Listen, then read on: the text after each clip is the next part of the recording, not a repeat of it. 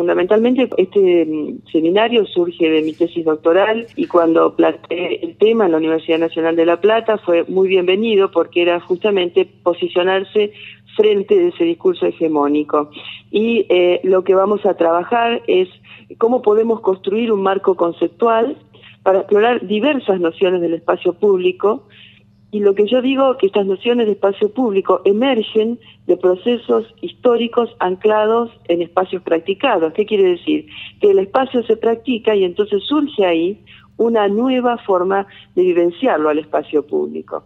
Así que miraremos eso, trataremos desde una mirada interdisciplinar, em, que tratemos de, que esa mirada interdisciplinar no se reduzca a reduccionismos ideológicos y entonces desde esa mirada indisciplinar tratar de que esas notas del espacio público las podamos encontrar en, el lugar donde vivimos, que es el espacio público urbano, desde esa noción de espacio público urbano, que es espacio que pisamos, que es espacio que practicamos, que es espacio del que nos apropiamos, o deberíamos. Eso será lo que tendrán que hacer quienes participen en el seminario, eh, investigar, indagar, mirar.